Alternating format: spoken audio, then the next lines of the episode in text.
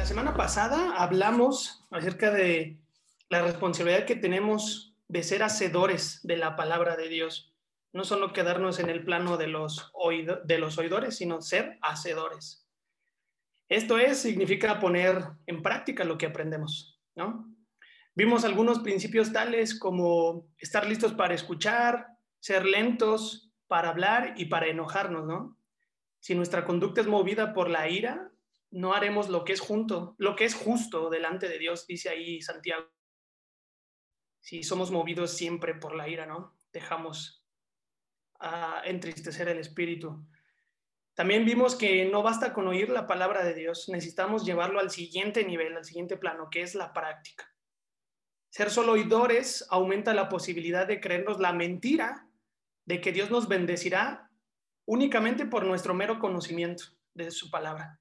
Ah, bueno, ya me sé toda la Biblia, la he leído 23 veces, con eso basta. Eso es ser solo oidores y Santiago arremete contra eso, nos dice que tenemos que ir al siguiente nivel. El que medita en la palabra y la pone en práctica, dice Santiago también que recibirá bendición de Dios. Algunas otras versiones lo manejan como y le irá bien, ¿no? recibirá bendiciones de Dios.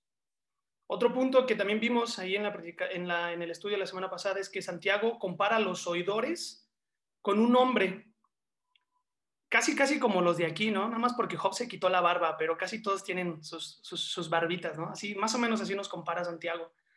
Compara a los oidores con un hombre que se mira, que se mira la cara en el espejo se ve a sí mismo, pero en cuanto se da la media vuelta, se le olvida cómo es. Para Santiago, un oidor es esto, te ves, te vas y se te olvida. Pero también dice que el que no olvida lo que oye y permanece firme cumpliendo lo que la palabra demanda, entonces Dios le bendecirá por su obediencia.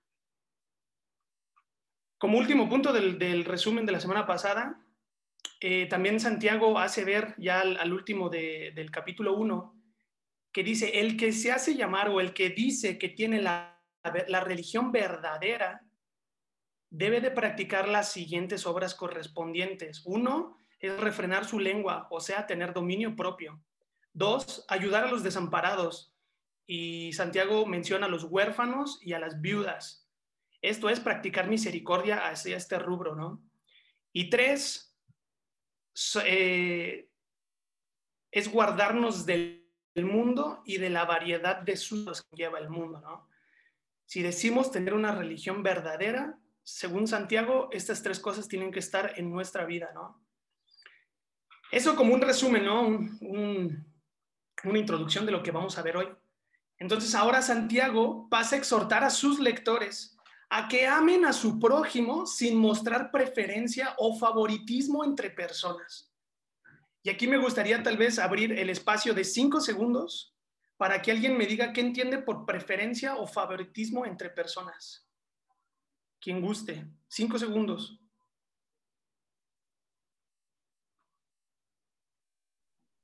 Pues tal vez cuando cuando sí, pues tengo preferencia hacia alguien por su estatus económico, porque me cae bien, por su color de piel, etc., etc.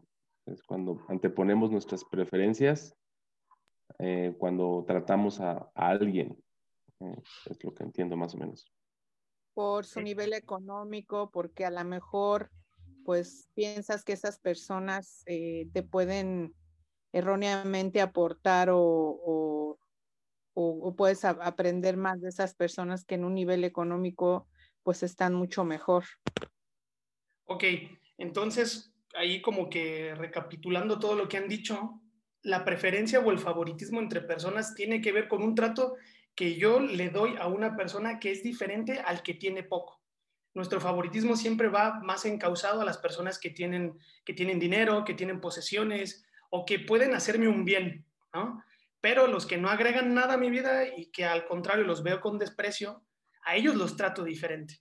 Bueno, pues según Santiago, este concepto de preferencia o favoritismo, una fe arraigada plenamente en Jesucristo no discrimina, no hace preferencia de personas, no tiene un favoritismo entre pobres o entre ricos. Es inclusiva esta fe. Así que los voy a invitar a que podamos eh, leer Santiago 2, 1 al 13, Santiago capítulo 2, versículos 1 al 13. Son 13 versículos. Eh, yo leo los primeros cuatro, quien se anime lee los siguientes cuatro y otro que se anime lee los últimos cinco. O sea, yo leo cuatro, luego alguien otro y el último cinco. ¿Les parece? ¿Qué versión estás ley vas a leer, amigo? Yo creo que voy a leer la Sacrosanta Inmaculada Reina Valera 60. Para que todos estén en sintonía. Si no, María Elena me va a colgar. Vas a ver. Vale, leo. Dice, hermanos míos, que vuestra fe en nuestro glorioso Señor Jesucristo sea sin acepción de personas. Porque si en vuestra congregación entra un hombre con anillo de oro y con ropa espléndida, y también entra un pobre con vestido andrajoso, y miráis con agrado al que trae la ropa espléndida y le decís, siéntate tú aquí en un buen lugar, y decís al pobre, estate tú allí de pie, o siéntate aquí abajo mi estrado ¿No hacéis distinciones entre vosotros mismos y venís a ser jueces con malos pensamientos? ¿Alguien versículo 5, 6, 7 y 8? Escúchenme, amados hermanos. ¿No eligió Dios a los pobres de este mundo para que sean ricos en fe? ¿No son ellos los que heredarán el reino de Dios que Dios prometió a quienes lo aman? Pero ustedes desprecian a los pobres. ¿Acaso no son los ricos quienes los oprimen a ustedes y los arratan a los tribunales? ¿Acaso no son ellos los que insultan a Jesucristo cuyo nombre ustedes llevan? Por supuesto, hacen bien cuando obedecen la ley suprema tal como aparece en las escrituras. Ama a tu prójimo como a ti mismo. Pero si favorecen más a algunas personas que a otras, cometen pecado, son culpables de violar la ley. ¿Alguien versículo 10 11, 12 y 13. Pues el que obedece todas las leyes de Dios, menos una, es tan culpable como el que las desobedece todas. Porque el mismo Dios que dijo, no cometas adulterio, también dijo, no cometas asesinato. Así que si ustedes matan a alguien, pero no cometen adulterio, de todos modos han violado la ley. Entonces, en todo lo que digan y en todo lo que hagan, recuerden que serán juzgados por la ley que los hace libres no habrá compasión para quienes no hayan tenido compasión de otros. Pero si ustedes han sido compasivos, Dios será misericordioso con ustedes cuando los juzgue. ¿Sigo? ¿Hasta okay. Ahí está, hasta el 13, mi Oscar. Gracias. Gracias. Bueno, pues como pudimos ver, esta narración ahí, Santiago toca temas candentes, ¿no? Y les vuelvo a repetir la idea principal, una fe arraigada en Cristo Jesús no discrimina. Esta porción nos llevará a reflexionar hoy acerca de la verdadera fe o una fe más responsable en los estatutos de Cristo Jesús. Así que vayamos al versículo 1 y aquí Santiago inicia recordándoles a sus lectores iniciales que un creyente no puede discriminar a una persona. No pueden discriminarlo por, por quien sea, por lo que ellos tengan o por lo que no tengan. Su trato tiene que ser igual, permanente, no cambiante. Lo que me llama aquí la atención es como dice, que vuestra fe en nuestro glorioso Señor Jesucristo sea sin acepción de personas. Otras versiones dicen, la fe que tienen en nuestro Señor glorioso Señor Jesús, perdón, la fe que tiene en nuestro glorioso Señor Jesucristo no debe dar lugar a favoritismos. Esto se presta para decir, eh, hermanos, amigos, nuestra fe en Jesús, si está realmente conectada con nuestra práctica o a veces desconectamos la cabeza con nuestra mano. Esto sería un buen eh, ejercicio para tomar en cuenta. Si digo que creo en Jesús y estoy favoreciendo a alguien más, sería importante reevaluar nuestra práctica. El versículo 2 dice así, eh, bueno, perdón, un, punto más eh, tocante a lo que dice Santiago, de que no podemos hacer acepción de personas. ¿Por qué no, no debiésemos hacer acepción de personas? sí por lo que dice Santiago, pero también porque Dios no hace acepción de personas. Y esto lo podemos ver en Romanos 2, 11. Así como Dios no hace acepción de personas, pues como tradicionalmente diríamos, ¿quiénes somos nosotros para hacer acepción de personas? Ya más adelante vamos a ver el contexto en el cual Santiago dice que es hacer acepción de personas. Así que ahora sí vamos al versículo 2 y 3. El versículo 2 y 3 eh, empieza Santiago abordando un tema que es típico y casual en todas las iglesias del mundo, en muchas latitudes. No es que solo en Soma Querétaro lo vivamos o que en iglesia tal la viva. Es un ejemplo, una ilustración típica de iglesia. Aquí Santiago describe a dos personas. Describe a la primera como una persona con ropa elegante. Otras versiones dicen con ropa resplandeciente y joyas costosas. Y la segunda describe a una persona con ropa sucia. La Reina Valera 60 lo dice como un vestido andrajoso. Eh, la NBI dice alguien desarropado. Todos hemos visto, tal vez cuando te has venido a dar una vuelta aquí a Antea, hay personas super nice y hay personas no tan nice. Hay personas que lucen ropas elegantes y resplandecientes con joyas costosas y también hay personas con un estatus económico, social tal vez menor. Bueno, pues Santiago en la ilustración, al, eh, al rico se le ofrece un buen asiento. Ojo, punto número uno, al rico, favoritismo, se le ofrece un buen asiento. Pero al pobre, en contraste al rico, se le dice que se quede de pie o que se siente en el piso. Eh, leyendo un poco acerca de que se siente en el piso, aquí hay un, reto de interpretación, porque según eh, los manuscritos antiguos de, esta, de, esta de, Santiago, hacen referencia a tener un estrado en los pies, como que la persona está arriba y alguien se queda como si fuera un perrito debajo de él. Pero cuando quieren traducir al español castellano o al español latinoamericano, eso es impensable, eso es inconcebible. Nadie está por arriba y alguien está hacia abajo sentado. Todos están en el mismo piso, ¿no? En las mismas sillas. Entonces, por eso dicen sobre mis pies o a un lado de mis pies, ¿no? ¿Qué con esto que Santiago está diciendo? No es posible que tú puedas estar arriba y alguien abajo. Esa es como que la, la idea que lleva aquí. Sigamos, entonces Santiago, en esta ilustración del rico en un buen lugar y el pobre en el piso, esto es, eh, se le ha denominado como una serie de hipérboles en la descripción del rico y del pobre. Pero aquí puede que tú me digas, ¿qué rayos es una hipérbole? Bueno, una hipérbole es una figura literaria utilizada para la exageración de lo que se dice, de un hecho, de una circunstancia o de un relato, ¿no? Y esto en la hipérbole a veces me venía a la mente como con mi esposa, ¿no?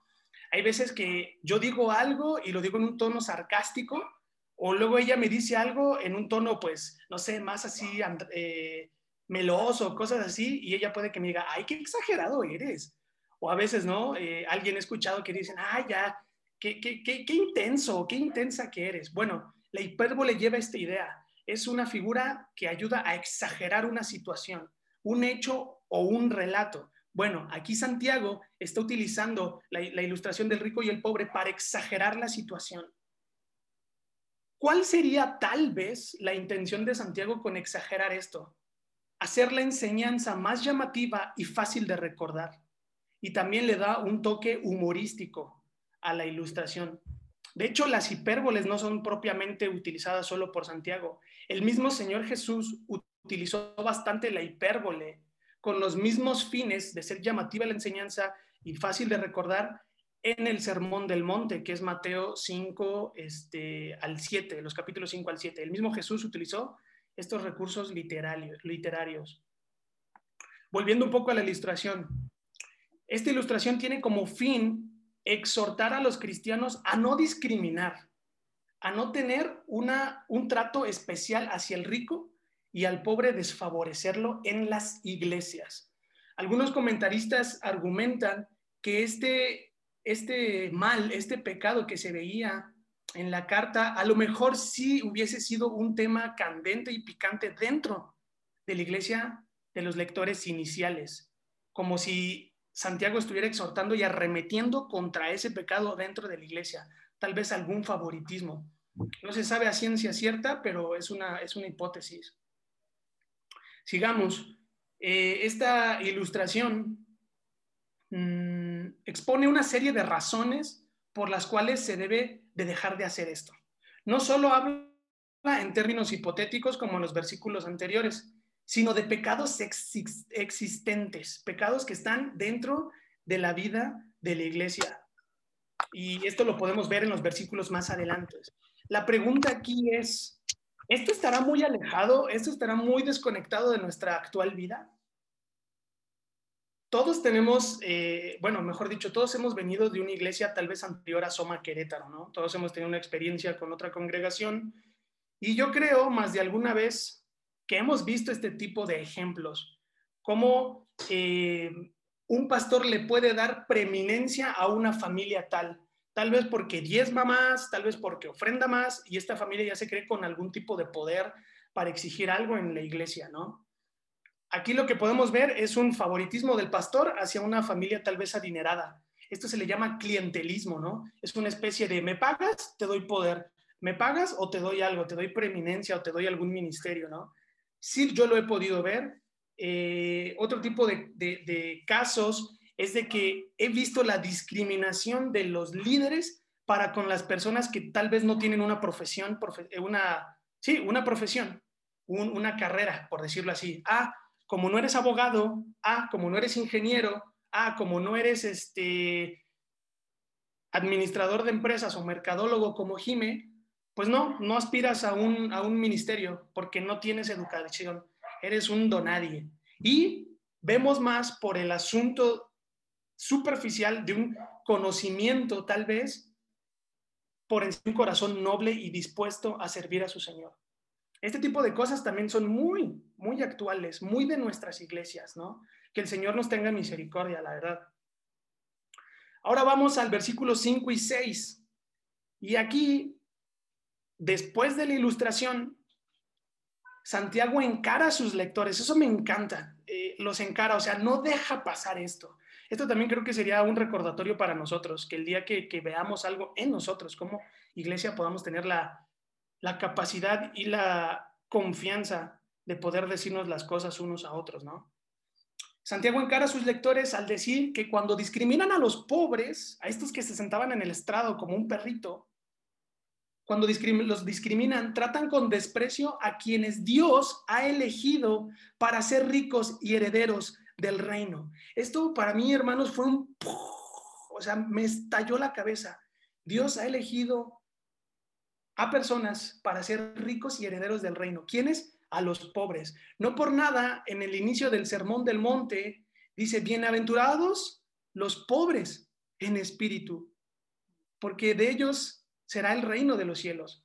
Este pobres no, no, en el sermón del monte no está hablando, no está haciendo alusión a una posición adquisitiva mejor, sino a aquellos que se creen faltos, que se creen tal vez eh, que sin la gracia del Señor no pudiesen ser algo.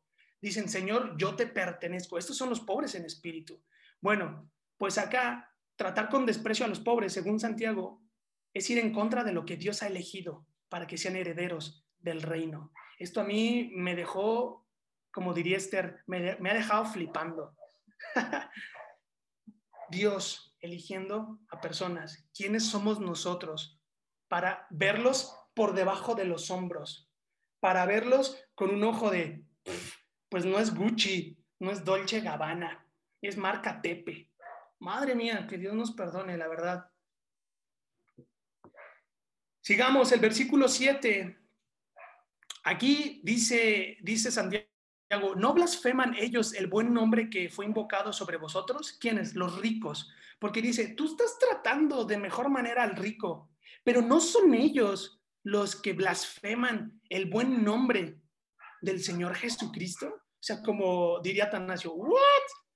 O sea, ¿cómo? ¿Les das un lugar prominente y ellos hacen esto? ¿En serio? Los ricos oprimen a los cristianos y blasfeman el nombre de Cristo. Hace poco eh, voy, a, voy a dar un, ejemplo que alguien de esta congregación me lo contó. Esta persona se dedicaba a armar eh, eventos tal vez de su trabajo y en uno de estos eventos, eh, pues ella encargada de hacer o él encargado de hacer tal o cual cosa, pues las personas a las que se los, hizo, pues se portaron muy mal, pero así mal, mal, mal. Y cuando llegaron con esta persona que organizó todo, le dijo, mira, tú quedas vetado de esto. Tu marca, tu, tu empresa no vuelve a estar aquí por todo lo que hicieron. Los ricos oprimen el trabajo de esta persona que cree en Jesús. Esta persona pudo haberse pasado cinco años en su empresa marcando un buen paso, un buen caminar cristiano y tal vez pudo exponer su testimonio a causa de otras personas que les valió gorro el testimonio de esta persona. Esto se me venía a la mente. Los ricos siempre haciendo un mal uso de su posición. Oprimen a los cristianos y blasfeman el nombre de Cristo. Tal vez en, después de, la reflexión me gustaría que alguien, si tiene algún ejemplo de esto, de que, los ricos, los blasfeman el nombre de Cristo, lo pudiesen dejar ahí luego sobre la mesa.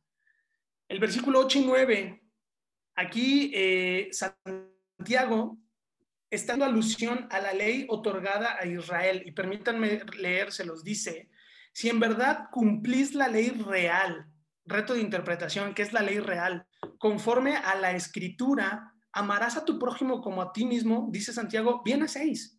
Pero si hacéis acepción de personas, cometéis pecado y quedáis convictos, por la ley como transgresores. Se los leo en la nueva versión internacional y dice, hacen muy bien si de veras cumplen la ley suprema de la escritura. ¿Cuál es la ley suprema? ¿Cuál es la ley regia? ¿Cuál es la ley real?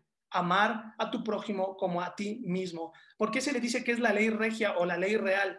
Porque a Jesús eh, en, los evangelios, propiamente en Mateo, se le hace una trampa, le tienden una trampa los maestros de la ley y le dicen, bueno, Señor, ¿y cuál es el máximo mandamiento? Y Jesús le dice, bueno, pues amarás al Señor tu Dios con todo tu corazón, con toda alma y con toda tu fuerza. Dice, pero sabes, hay un segundo mandamiento igual de importante que este, que es amar a tu prójimo como a ti mismo. Bueno, pues aquí Santiago está echando mano de esa ley real o de esa ley suprema de la escritura, que es amar a tu prójimo como a ti mismo. Dice, si tú haces esto, pues qué chido, ¿no? O sea, bien haces. Pero si muestras algún favoritismo, pecas y eres culpable, pues la misma ley, la que estás acatando, te acusa de ser transgresor. Madre mía, ¿saben? Esto me dejó nuevamente flipando. O sea, puedes estar haciendo algo bien, pero otra cosa te puede ser transgresor. Es como, wow, entonces, ¿cuándo la voy a cumplir, no? Bueno, pues este era el juego de los fariseos. Ellos creían que por cumplir algo ya eran santos. Bueno, pues a, la luz de, a la luz de la cruz podemos ver que no. Entonces, como les digo, aquí Santiago, en versículos 8 y 9, está haciendo alusión a la ley otorgada a Israel a través de Moisés, ¿no? Y esto está en Levítico 19 y 18. Luego también Jesús afirma en Mateo 22, 39, como ya les dije. Santiago dice, si lo cumplen, hacen muy bien. Sin embargo, si muestran algún favoritismo, pecan y son culpables de violar la ley. ¿Se dan cuenta? Él no hace eh, una escala como nosotros de pecados. Ah, si digo una mentirita piadosa, pues se queda ahí, ¿no? Igual ni es mentirita. Pero si robas, si violas, si matas, ahí sí, toda la gente se escandaliza porque le ponemos valor a los pecados. Bueno, para Santiago, cumplir la ley está bien, pero si cometes un favoritismo, eres agresor de esta ley. No hay una escala de pecados, es transgresor de la ley. Esto es algo que tuviésemos que tener bien en cuenta, le tenemos que tener miedo. Bueno, no miedo, pero un profundo temor a poder caer en esto, porque Santiago ya no lo dijo anteriormente. Si eres conducido por la ira, por no saber refrenar tu lengua, estás en contra del vivir que agrada a Dios. Bueno, yo lo pongo en estas palabras. Si tú transgredes de esta manera la ley del Señor, no vives bajo la voluntad de Dios, de su presencia, de sus buenos ojos. Y ya casi vamos a ir terminando, este, amigos, hermanos. Vamos ahora al versículo 10. Y el versículo 10 dice, te lo leo en, en NBI, dice, hablando de, de la ley regia, dice, porque el que cumple toda ley, pero falla en un solo punto, ya es culpable de haberla quebrantado toda. Wow. Y luego el 11 dice, pues el que dijo, no cometas adulterio, también dijo, no mates. ¿A quién está haciendo alusión? A Moisés en Levítico 19, como les dije. Pues el que dijo, no cometas adulterio, también dijo, no mates. Si no cometes adulterio, pero matas, ya has violado la ley y eres igual de culpable. No podemos jactarnos de ir a la iglesia los domingos y entre semana murmurar de los que vi el domingo. Somos igual de pecadores, igual de transgresores ante los ojos de Dios. No podemos decir que yo diezmo o que yo ofrendo, pero entre semana no vivo de acuerdo a mi fe en Jesucristo. Tiene que haber una conexión íntima con mi fe en Jesucristo y mis obras.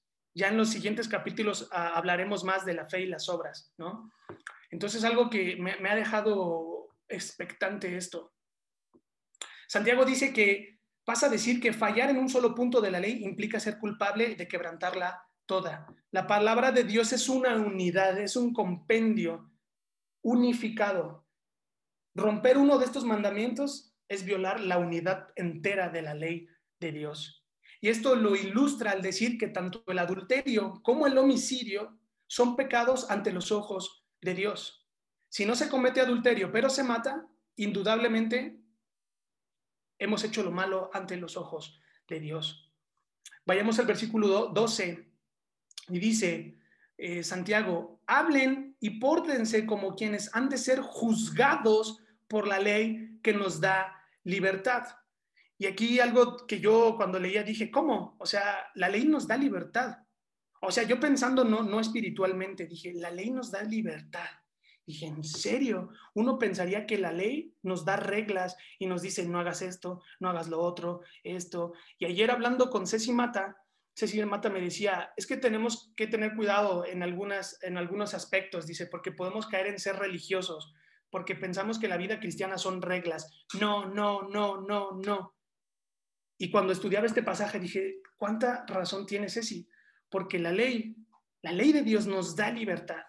Tenemos que vivir bajo eso. Jesucristo nos da libertad sobre eso, libertad para poder andar, para poder comer, para poder dormir, para poder hacer otro tipo de cosas, porque todo lo podemos hacer. Pero todo esto que hacemos, no todo nos conviene. Y lo vuelve a reiterar Pablo, ¿no? ¿Qué significa esta palabra juzgados? Dice, hablen y pórtense como quienes han de ser juzgados. ¿Qué será esa palabra juzgados? Yo puse aquí que está claro que Santiago habla a los creyentes, está hablando a los creyentes. ¿Por qué? Porque no se refiere al juicio para condenación eterna. Habla propiamente en el contexto de hacer un favoritismo. Eres juzgado de quebrantar la ley de Dios. Y una persona que no está en Cristo no tiene conocimiento de que la ley nos puede hacer culpables, sino que ellos viven bajo sus pasiones, bajo sus deseos desenfrenados de la carne, bajo sus concupiscencias, como decíamos el otro día, María Elena. Juzgados, esta palabra está claro que Santiago habla a creyentes, porque no habla de un juicio, al menos el contexto no lo menciona así, para condenación eterna. La ley que nos da libertad debería ser nuestra guía, nuestra norma de fe y conducta. Tenemos que vivir bajo nuestra libertad en Cristo Jesús. No, no creemos en un cristianismo cotidiano que te diga, no, no, no, no, no, no. Romanos 14. Si algunos beben y así comen y beben y así honran a su Señor. Gloria a Dios por eso, porque honra a su Señor. Pero si a alguno le gusta comer como a mi esposa eh, verduritas, le gusta comer ensaladitas y aún así agrada al Señor en su comunión, gloria a Dios por eso. Vivamos bajo la libertad que nos da el Señor Jesucristo. Por eso Santiago dice, hablen y pórtense de acuerdo a su fe en Jesucristo, quien les da libertad, una libertad cotidiana. Y eso a mí me encanta. Y por último, el versículo 13 de este estudio de Santiago 2, 1 al 13, dice así, al, hablen y pórtense bien, dice, porque van a ser juzgados bajo la ley que nos da libertad, dice, porque habrá un juicio sin compasión para, que, para el que actúe sin compasión, pues la compasión triunfa en el juicio. Santiago argumenta que el que discrimina a los pobres será juzgado como transgresores de la ley de Cristo. Uy, eso sí a mí sí me da un poco de miedo, ¿eh? Pero el creyente que actúa con compasión da evidencia de que él ha recibido misericordia de parte de Dios. Y esto a mí otra vez me hizo estallar la cabeza. Nosotros somos movidos bajo compasión porque alguien ya mostró compasión hacia mí. Y eso es algo de, no manches, o sea, en serio, Señor, gracias por tu compasión. Dios, gracias porque Mario me tiene compasión, porque Atanasio, porque Job, porque la misma Ceci Mata me tiene compasión, porque decir, ah, este chaval, ¿no? Ah, este, este chaval ya le hace falta vivir. Gracias Dios porque a mí me tienen compasión. Porque, o sea, compasión no es como tener lástima. Compasión es en amor, abrazarnos, exhortarnos, decirnos las cosas, no hacernos de la vista gorda, es edificarnos unos a otros en amor. Lo hacemos, respondemos y damos evidencia porque Dios nos tiene compasión. Gloria a Dios por eso.